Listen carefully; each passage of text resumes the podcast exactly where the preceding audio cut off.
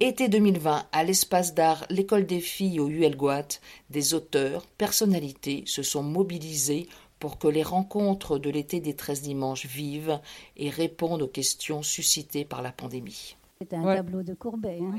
Bon, donc, pour moi, c'est un des tableaux que j'aime le mieux au monde parce que c'est la représentation de ce qui n'est pas représentable, c'est-à-dire c'est une forme de d'essai de saisir qu'est-ce que, qu'est-ce que la volupté. Et je trouve que euh, qu'une tentative de cet ordre-là, c'est quelque chose de euh, que tout se passe dans ce qui n'est pas visible, mais c'est ce qui est représenté. Et alors, ce qu'il y a de pratiquement euh, dans les mois qui ont suivi la publication de ce livre avec, avec cette reproduction-là, c'est je n'ai pas la prétention de penser que c'est un rapport de cause à effet, mais le plus gros site pornographique américain Pornhub avait choisi ce tableau-là pour rendre compte de son rapport annuel d'activité, c'est-à-dire tous les statistiques du, monde, de ces millions d'utilisateurs, avait choisi ce tableau-là, mais devant, il y avait euh, de dos euh, un homme avec euh, le blouson Pornhub qui masquait en quelque sorte le tableau, qui masquait ce qu'il y a de plus important, c'est-à-dire cette sorte de, rayonnement incroyable qui part du geste de la femme à l'anguille. Et pour moi, c'était la définition de ce que j'appelle, enfin, c'était l'illustration de ce que je déplore, c'est-à-dire la colonisation, l'essai de colonisation, ils y réussissent, de ce qui n'a pas de prix. Et je dois dire que quand j'ai, quand j'ai vu ça, j'ai été vraiment saisie de voir que justement, on avait choisi ce, tableau-là, qui n'a rien de pornographique, qui évoque tout ce qui est en jeu dans, dans l'amour, dans la pornographie, dans l'érotisme, mais qui justement était, était utilisé, était instrumentalisé et massacré par la, mise au premier plan de cet employé en blouson. Et on ne savait pas si c'était un type euh, de la sécurité ou un employé du, site. Hein, c'est ça? Voilà. Donc je réponds à ça. Donc moi, je suis rien du tout. Euh, je, suis, euh, je suis dans aucune institution. Je suis un peu comme Perros. Je ne travaille pas, mais j'y travaille. mais ça me travaille. Et ce livre est, un, résultat de ça. Le résultat de ça. Voilà, parce qu'il y a 5-6 ans, j'ai commencé à, constater combien le monde s'enlaidissait.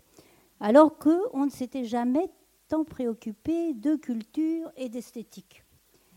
Incontestablement, il y avait quelque chose qui s'était aggravé et qui en plus avait changé depuis l'essai que j'avais publié en 2000 qui s'appelait Du trop de réalité, où j'analysais quel excès de marchandises, d'images, d'informations était en train de reconditionner nos vies.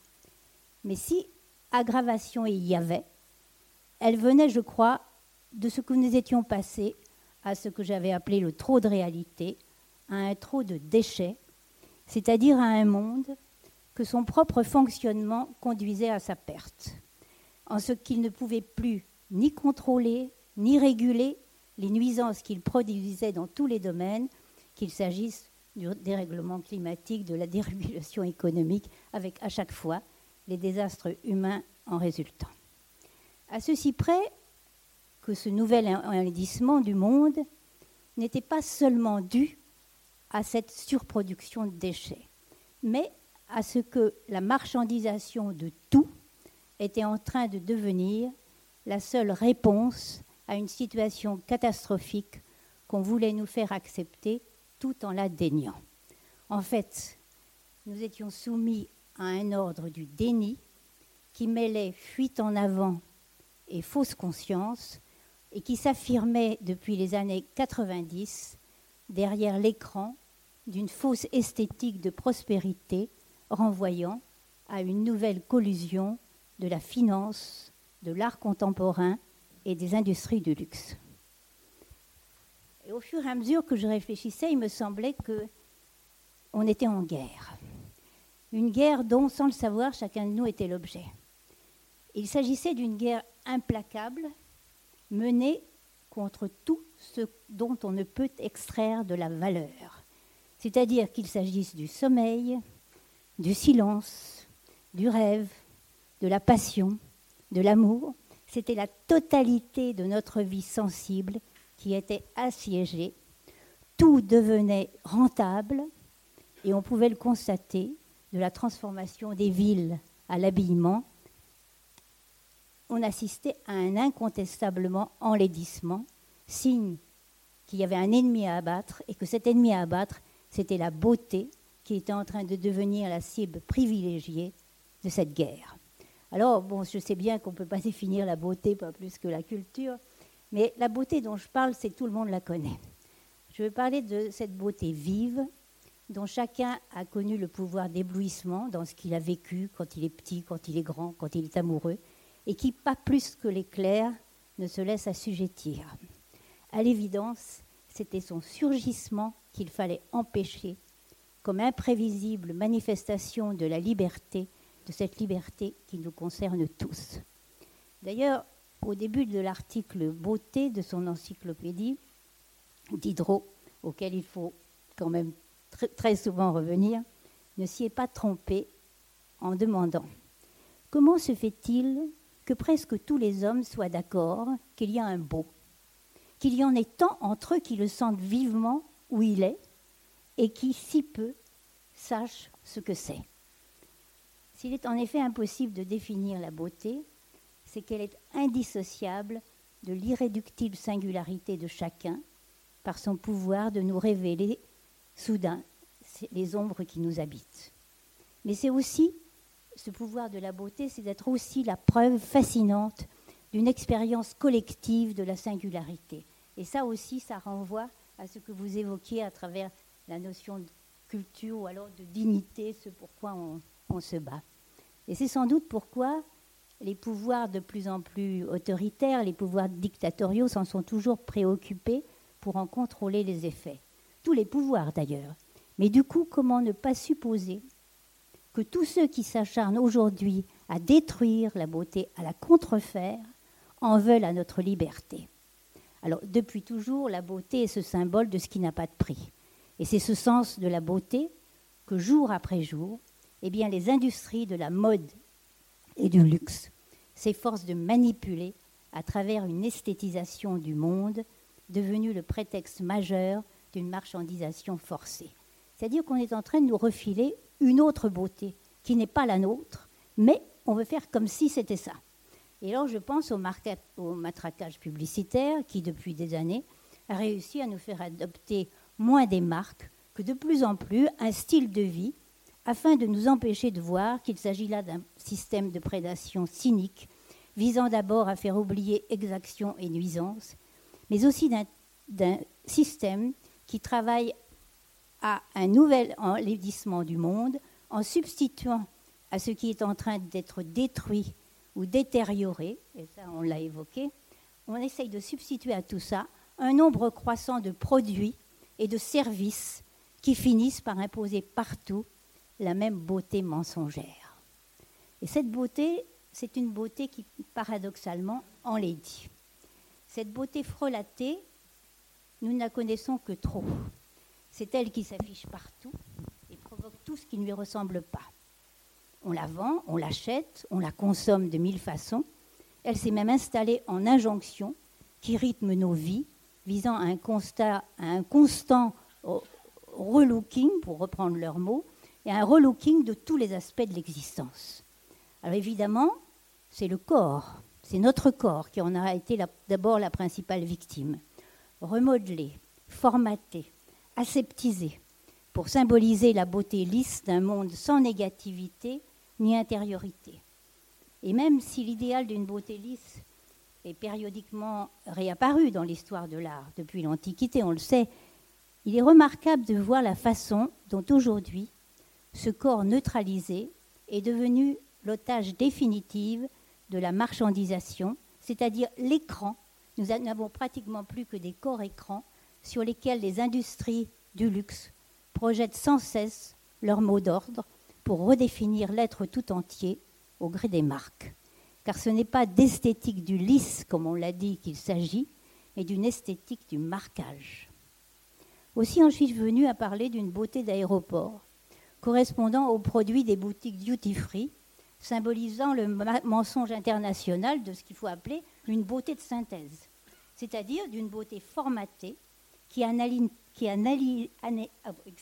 annihile toute trace de singularité pour obéir à un processus d'insignifiance programmée, parce que c'est de ça qu'on veut nous convaincre, allant de pair avec l'accélération des modes et le commerce d'identités interchangeables.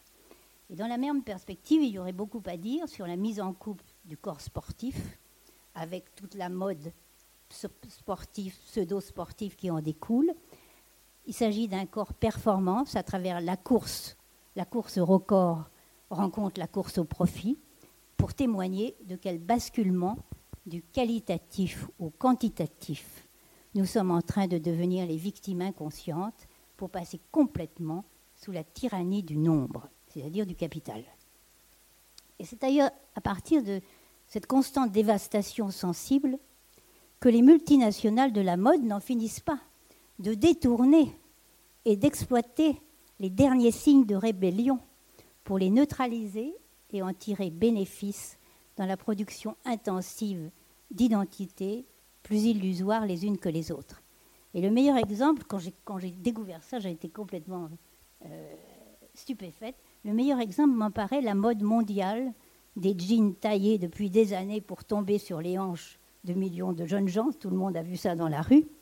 Ignorant, parce que c'est, on dit c'est la mode, mais ignorant qu'il s'agit à l'origine d'un signe de solidarité des adolescents des ghettos noirs américains avec leurs frères détenus que la discipline de la prison empêchait de porter des ceintures.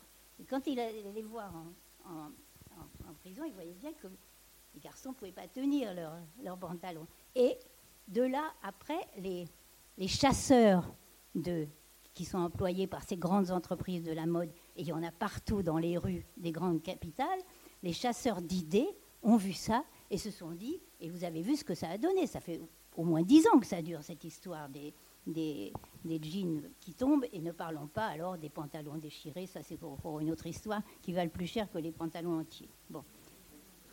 Et la terrible ironie que tous les semblables de ces garçons-là qui avaient choisi ça comme signe de rébellion sont depuis lors obligés de les payer, de les payer cher. ils payent cher ce qui leur a été ainsi volé sans qu'ils en aient la moindre idée et sans savoir qu'ils achètent le droit de faire partie de ces communautés fluctuantes n'assurant à leurs membres que les gages d'une servitude qui, à la condition d'être toujours réactivée à toutes les séductions de la nouveauté. Et c'est là où se passe la, formidable tromperie. Alors c'est bien sûr ce à quoi vise l'intensive marchandisation de tous les signes possibles de rébellion. Et ça, on sait bien que ça a commencé avec l'immédiate euh, récupération du punk. Et aussi, on essaye de récupérer les tous les signes de déviance pour en faire des accessoires de mode, des accessoires de style de vie, des modèles de style de vie, alors que c'est des grandes machines de neutralisation. Parce que pour continuer de détruire, dénaturer, éradiquer ce qui n'a pas de prix, et aussi bien continuer à massacrer l'état de la planète, à exploiter les gens avec toutes les délocalisations qu'on sait, il faut en passer par cette sorte de falsification esthétique qui est une falsification à flux tendu, touchant les êtres comme les choses, les lieux comme les individus. Et l'industrie du tourisme, allant aussi, va dans ce sens, allant de la dévastation des sites à leur relooking. Alors on sait très bien aussi l'histoire des rues piétonnes qui ont complètement massacré le cœur des villes, qui illustre à quel processus de cosmétisation du monde on en est arrivé et qui vient en redoubler l'enlaidissement, en fait, dans des, lettres, des, lèvres botoxées au, trésor du patrimoine revisité, comme du bodybuilding au réaménagement des villes, chacun de nous pourrait malheureusement ajouter une multitude d'exemples de ce genre de falsification systématique. Preuve que la guerre s'est aggravée, sans même qu'on s'en rende compte, car les, même les techniques de marketing n'y suffisant plus, eh bien, il a été simultanément misé sur une véritable colonisation du monde culturel dont l'art soi-disant contemporain est devenu le fer de lance, comme je vais essayer de vous le montrer maintenant. Alors, si on en doutait, si on doutait de cette collusion qui s'est produite à partir des années 90, et c'est intéressant parce que c'est juste au moment où il y a la financiarisation intensive de l'économie, cette collusion qui s'est produite entre le marché de l'art, la finance et les industries du luxe, cela a montré que si d'un pays à l'autre, les multinationales installaient les mêmes franchises avec les mêmes produits et que ça aille de, comment, de Benetton à Chanel, Dior, euh, en passant par euh, euh, tout ce que vous savez, qu'il y en a partout, Zara, etc., eh bien, il en allait également d'un investissement culturel multipliant dans le monde entier les mêmes expositions des mêmes artistes pour amener chacun de nous à devenir le spectateur hébété de la violence de l'argent travaillant à liquider notre nuit sensible. Mieux, en nous présentant ça comme l'art dit contemporain, il s'agissait de nous faire participer au grand spectacle de la transformation de l'art en marchandise et de la marchandise en art. Je vous assure, c'est saisissant parce que les dernières années, j'ai été, amenée à voyager pas mal. J'étais au Japon, j'étais en Amérique du Sud, en Amérique du Nord, etc., et en Europe. Il suffisait d'aller dans un musée d'art contemporain, à la fin, je n'y allais même plus. On savait d'avance ce qu'on va voir. Et c'est exactement la même chose que les multinationales qu'on retrouve partout dans le monde entier. Et je dois dire avoir en plus été prise de vertige en découvrant que Charles Saatchi, qui, a été l'artisan de la victoire de Marguerite Thatcher, vous vous souvenez dans les années où elle euh, dominait la politique mondiale, à qui nous devons la fameuse formule Il n'y a pas d'alternative. C'est elle qui a dit ça. Et on vit encore là-dedans. Il n'y a pas d'alternative. Et ce Charles Saatchi, qui était son, homme de, publicité, en fait, qui a fait sa campagne, eh bien, était devenu entre-temps l'un des plus grands promoteurs de l'art dit contemporain qui cherche justement à nous persuader, au bout du compte, de l'absence de tout tissu. Et à cet égard, je dois dire que, le, en, regardant pas longtemps parce que ça saute aux yeux, le gigantisme qui caractérise cet art dit contemporain, ça ne me paraît nullement un hasard. Ce gigantisme constitue d'abord la, euh, euh, constitue la façon d'illustrer le plus directement la, privatisation, la brutalité de la privatisation de l'espace public à laquelle nous assistons de plus en plus impuissants, qu'il s'agisse de la publicité, du relooking des villes et justement de l'installation de ces multinationales partout. Et ce gigantisme, ce gigantisme en effet, a aussi l'avantage d'être complètement en phase avec la brutalité d'un système qui est prêt à anéantir tout ce qui peut entraver son développement. Parce qu'il en, résulte une sidération. Quand vous avez ces trucs énormes de 20 mètres, sculptures de 20 mètres de haut, qu'est-ce qu'on peut faire avec un petit Van Gogh On est véritablement dans les effets spéciaux et qui assurent une sorte de suspension de toute pensée critique et a fortiori à l'égard de ce qu'il faut appeler ce totalitarisme marchand qui se prétend sans alternative. Et tout se passe comme si, dans le fond, le néolibéralisme que tout le monde veut critiquer, eh bien, il a trouvé son art officiel là-dedans. Alors, on pourrait me dire que, on pouvait dire que on pourrait même dire que pareillement au régime communiste, qui avait autrefois cherché à façonner les esprits à travers l'art réaliste socialiste ou euh, aussi bien à travers l'art fasciste euh, nazi, eh bien, le néolibéralisme affirme aujourd'hui sa toute-puissance à travers ce que, justement, cette globalisation, ce, ce que j'ai appelé le réalisme globaliste. Mais pourtant, la différence avec les régimes totalitaires, c'est que le propos c'est comme si nous avions choisi de regarder ça, c'est comme si on nous avait choisi pour approuver notre accès à la culture. Le propos de, cette entreprise-là n'est pas d'inculquer une idéologie, mais de nous inculquer des protocoles et des processus en parfaite adéquation avec ceux de la financiarisation du monde.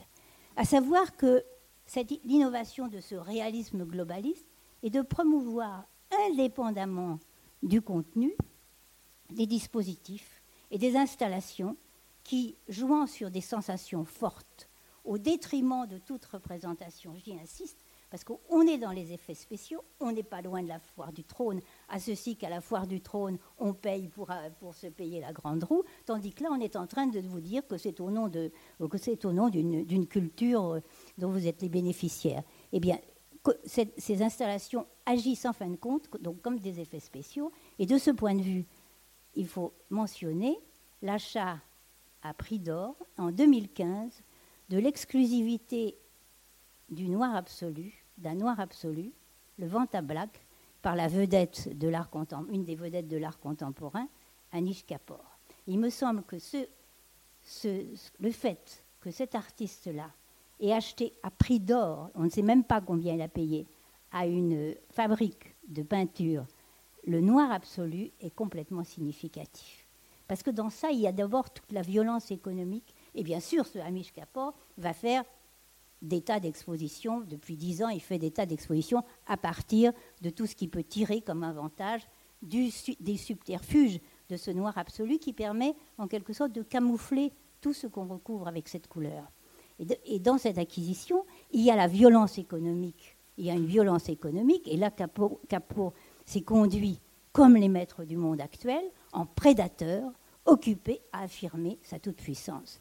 Qui plus est, qui est plus grave encore, n'est-ce pas, ce désir de monopoliser le noir absolu une force, avait une force symbolique incroyable, parce qu'on sait à, quel point dans l'histoire de l'art, euh, de Goya à Manet, en passant par tous les romantiques, etc., le noir, l'ombre ont une importance décisive. On sait combien certains ont su y voir, justement, voir dans le noir des mondes en devenir et des perspectives toujours autres. Et c'est tout, toute la magie de Victor Hugo quand il, à partir de la tache d'encre qui va voir se lever des mondes. À l'inverse, ce noir absolu, d'ailleurs mis au point à des fins de camouflage militaire, annihile toute représentation, puisqu'un objet, comme je vous l'ai dit, recouvert de cette couleur, perd tout relief, jusqu'à pouvoir être confondu avec n'importe quelle surface. Et ce qu'il y a quand même de, d'assez drôle, c'est l'épilogue. Il y a eu un récent épilogue de cette affaire, de cette exaction, puisque moi, il me semble qu'il s'agit d'une véritable exaction d'Anish Kapoor. Euh, un des derniers épilogues de cette affaire, qui me paraît complètement emblématique. Je veux parler de ce qui est arrivé à la fondation euh, portugaise Serralves au cours de l'été 2018. Eh bien, un, un, spectateur qui était venu comme ça voir une, rétrospective Capour, est tout simplement tombé dans un trou de 2,50 m qu'Anish Kapoor avait justement badigeonné avec ce noir absolu. Alors, plaisanterie à part, il me semble que là aussi on peut voir la valeur pédagogique de cette brutalité de l'art contemporain, dont le gigantisme n'égale que le cynisme, pour nous convaincre une fois de plus qu'il, physiquement, si je puis dire, qu'il n'y a pas d'autre réalité.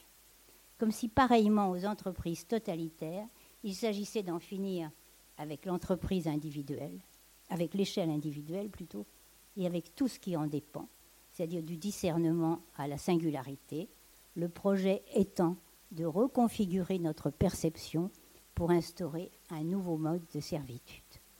D'autant qu'à cette, ce que j'ai appelé cette domestication sensible, vient s'ajouter une sorte de matraquage intellectuel. Car du fait que depuis des années, aucune œuvre n'est plus présentée sans le disque dans les musées et dans les, fondations qui, qui, qui, qui présentent cet art, aucune œuvre n'est plus présentée sans le discours qui établit son caractère indécidable. Et on peut mesurer euh, devant ça à quel exercice de dressage nous sommes soumis pour accepter n'importe quoi. C'est-à-dire, on vous montre une œuvre, on dit oui, mais vous pouvez penser ça, vous pouvez penser ci, etc. Donc on est en train de. C'est un peu l'histoire de la carte forcée. La carte forcée, sous prétexte qu'il suffit d'accepter, c'est tout, c'est ça qui importe.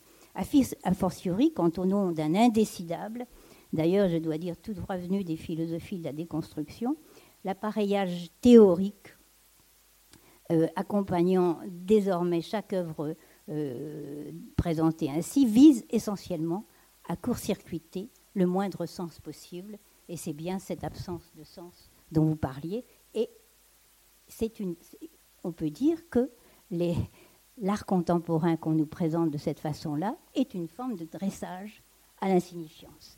Et cela pour en fin de compte nous convaincre, comme l'avait dit Margaret Thatcher, l'absence de toute alternative comme de l'impossibilité de toute révolte. Alors tout devenait, à partir de là, tout devient plus clair. Ce nouvel art des vainqueurs, parce que c'est de ça qu'il s'agit, et je reprends l'expression d'un critique d'art allemand, Ulrich, ce, cet nouvel art des vainqueurs a pour but d'imposer son cynisme en même temps que son ordre du déni. Et parce que c'est de ça dont il s'agit. D'un côté, euh, on continue comme si rien ne s'était passé. De l'autre côté, on est en train de, tout esthétiser, de tout cosmétiser, mais pour nous entraîner de plus en plus dans ce déni et nous faire partager ce déni. Et l'exemple magistral en a été donné lors du printemps 2007, quand Damian Hirst, une des autres vedettes de l'art contemporain, en est arrivé à exposer à Venise sur plus de 5000 mètres carrés du palais Grassi à la pointe de la Dogana, ces trésors de l'épave de l'incroyable, parce que c'était de ça dont il s'agit, et ces trésors de l'épave de l'incroyable étaient constitués par une masse de faux vestiges prétendument sortis des eaux du canal de Venise et allant de la statue d'un colosse décapité de 18 mètres de haut, tout ça pour le gigantisme, aux quelques 120 sculptures euh, en passant par 21 vitrines de bijoux, armées et monnaies, etc. diverses. Bien sûr, le tout culturel international, tous les directeurs des grands musées internationaux y étaient. Il fallait en être pour exister. Et ce débordement calculé, projeté, orchestré de longue date par l'artiste et son commanditaire François Pinault est sûrement une des manifestations les plus abouties de ce réalisme globaliste où histoire et histoire de l'art se sont trouvées réduites à un magasin d'accessoires pour effets spéciaux. Et c'est la dignité dont vous parlez qui est réduite à un magasin d'accessoires. On pourrait en rire parce, que dès qu'on prend de la distance avec ça, dès qu'on est plus révolté, dès qu'on est plus choqué, c'est une sorte de festival de, ridicule. Mais le rire s'arrête très vite, si ce n'est qu'afin d'en arriver à nier, tout ça, c'est une entreprise pour en arriver à nier, sous le label de l'art contemporain, on nous fait assister à la négation de toute distinction entre le réel et la fiction, l'original et la copie, le vrai et le faux. Et c'est là la preuve de la tous-puissance des maîtres, pouvant désormais jouer de tous les signes jusqu'à ceux d'une négation contrefaite, devenue la caractéristique d'un monde où chaque chose coexistant avec son contraire eh bien la révolte n'est plus qu'une posture quand la soumission à cet ordre des choses constitue le seul impératif. On remarquera au passage, et je ça rejoint complètement ce qui a été dit ici, comment le triomphe de cet art prétendument contemporain repose sur la prise d'otage systématique de l'histoire de l'art. C'est pour ça que c'est très très important d'en revenir à ce dont vous parliez. Parce que cette prise d'otage est la clé de toutes les manipulations, des plus grossières aux plus sophistiquées. Car à travers elle, il devient possible d'élaborer toutes les procédures du faux comme autant de produits dérivés. C'est pas grave, on joue à ça.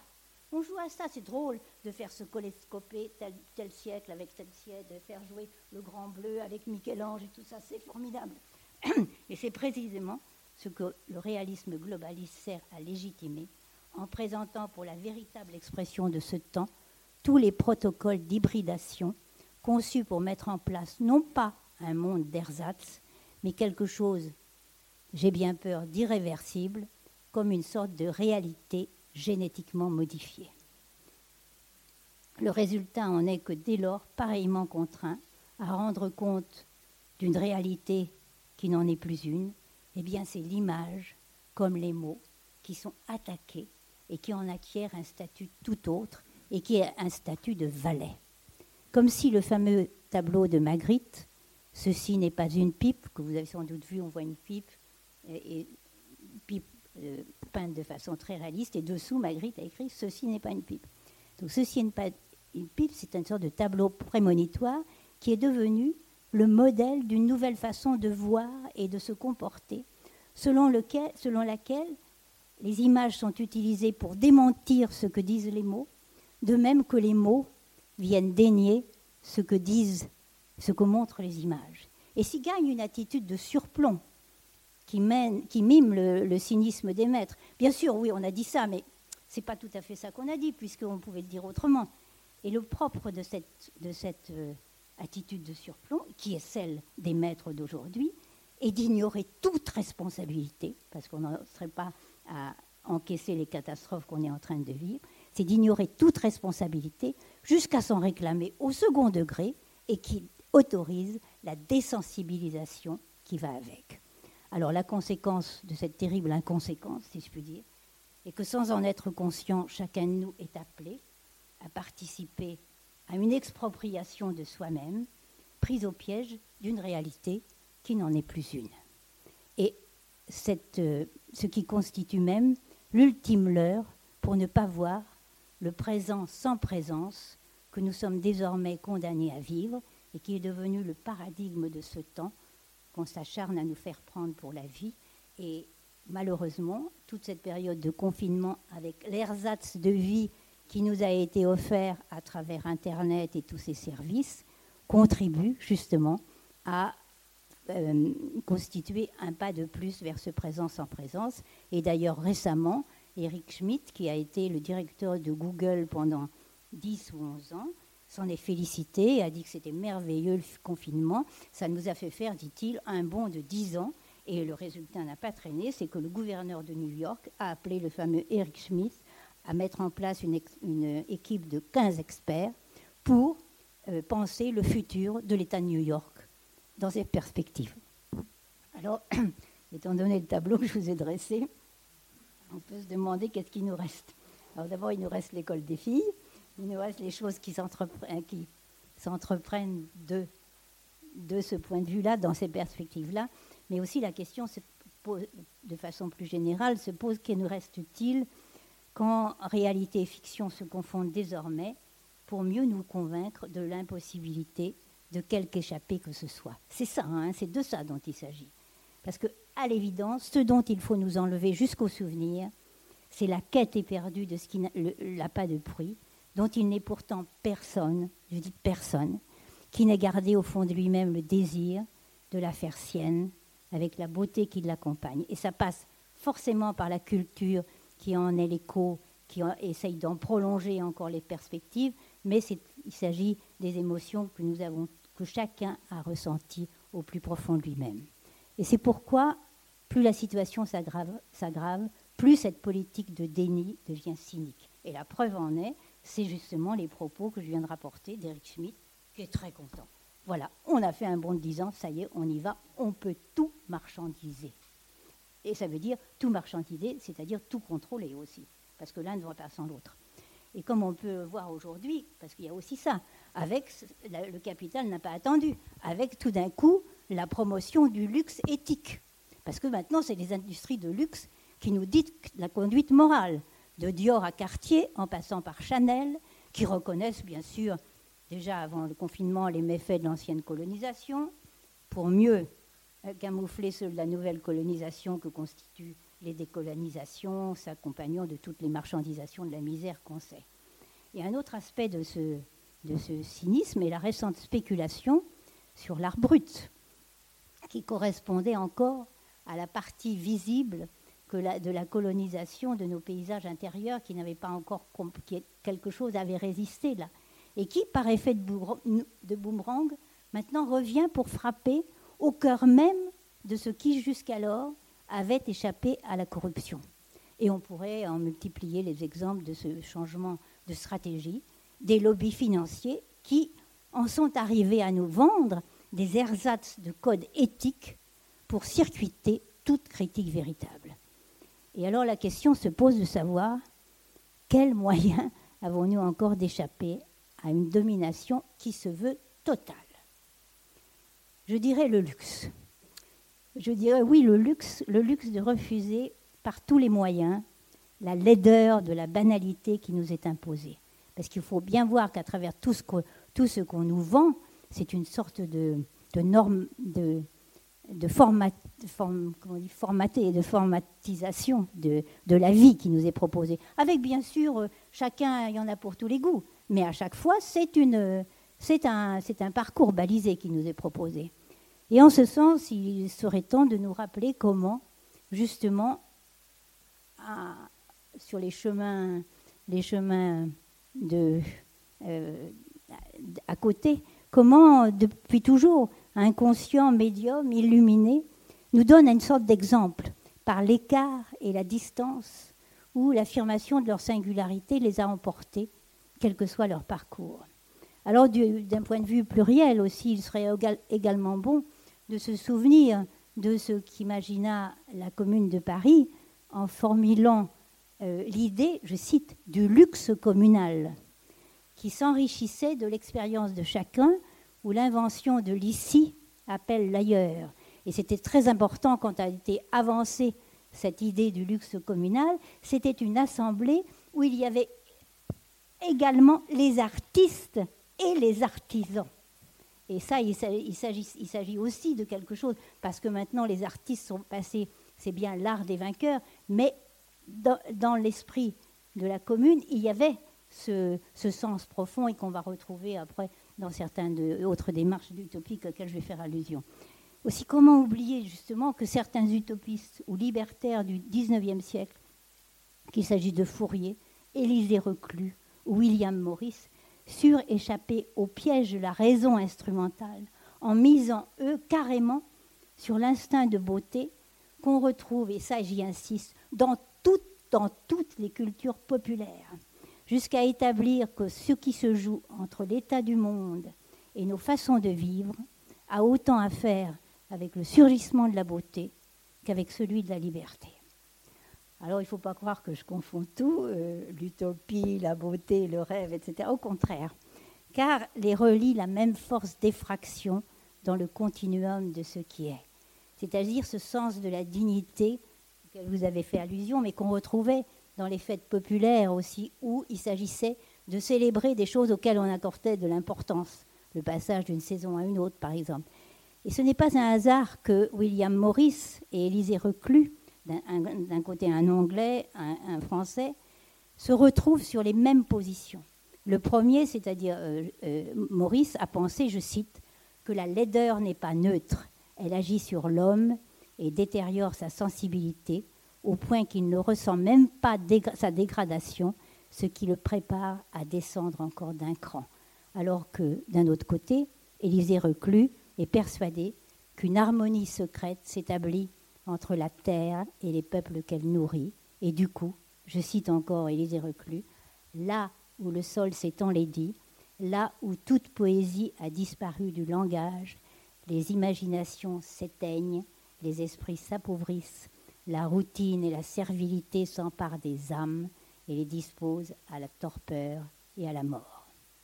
Et c'est d'ailleurs à la lumière de cette révolte que leur recours à la beauté prend tout son sens quand l'un et l'autre se réfèrent à la libre nature et à ses métamorphoses infinies pour voir la laideur dans ce qui nie jusqu'à la, la possibilité de cette métamorphose. Parce que qu'on en soit arrivé à manger des légumes calibrés et des fruits calibrés, alors que la beauté apparaît toujours comme des pour eux, pour ces gens comme Maurice et Reclus, la beauté apparaît toujours comme un espace de dégagement. Et ça, je pense que c'est ça le plus important. Il s'agit d'ouvrir l'horizon par tous les moyens. Et c'est quelque chose, et c'est possible.